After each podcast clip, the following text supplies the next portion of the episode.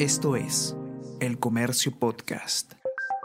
Buenos días, soy Gladys Pereira, periodista del comercio, y estas son las cinco noticias más importantes de hoy, miércoles 6 de octubre más contradicciones en el Ejecutivo por situación de Maraví. El titular de Justicia, Aníbal Torres, negó ayer que el gobierno pretenda presentar una cuestión de confianza para contrarrestar una eventual moción de censura desde el Congreso contra el ministro de Trabajo, Iber Maraví. Sin embargo, el jefe del gabinete, Guido Bellido, y la ministra de Desarrollo e Inclusión Social, Dina Boluarte, replicaron que eso era solo su opinión. En el Congreso sigue el recojo de firmas contra el titular de Trabajo. Además, las bancadas de oposición piden al presidente Pedro Castillo promulgar la ley que regula la cuestión de confianza, cuyo plazo para ser observada por el Ejecutivo vence mañana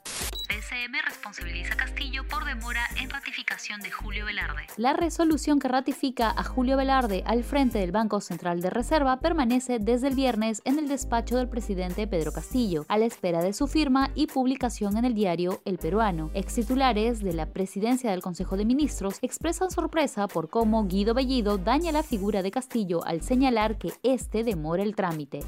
Investigan a jefe de juntas por favorecer a mafia de terrenos. Agentes de la División de Investigación de Delitos de Alta Complejidad y personal del Ministerio Público allanaron ayer varios inmuebles e incautaron bienes del fiscal Ricardo César Rojas León, presidente de la Junta de Fiscales Provinciales de Lurín. Rojas es conocido porque hace unos años investigó a la ex primera dama Nadine Heredia por lavado de activos. Aspirante a colaborador eficaz y testigos afirman que Ricardo Rojas y otros dos magistrados cobraban sobornos para archivar procesos. Se le investiga por presuntos delitos de cohecho pasivo específico y organización criminal revelan más de 200.000 casos de abuso sexual por la Iglesia en Francia. Una comisión creada a pedido de la Iglesia concluyó que más de 216.000 niños fueron víctimas de sacerdotes pederastas en Francia en los últimos 70 años, una cifra que podría superar los 330.000 si se incluye el abuso de laicos vinculados a instituciones religiosas. El Papa Francisco expresó su dolor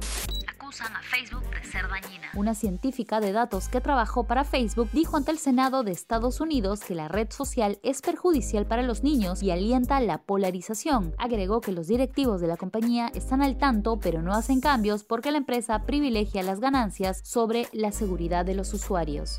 Y no te pierdas en unos minutos el podcast Tenemos que hablar con Ariana Lira, quien hoy junto a Martín Calderón, periodista de la sección política del comercio, hablarán sobre la ley que regula la cuestión confianza. Esto fue El Comercio Podcast.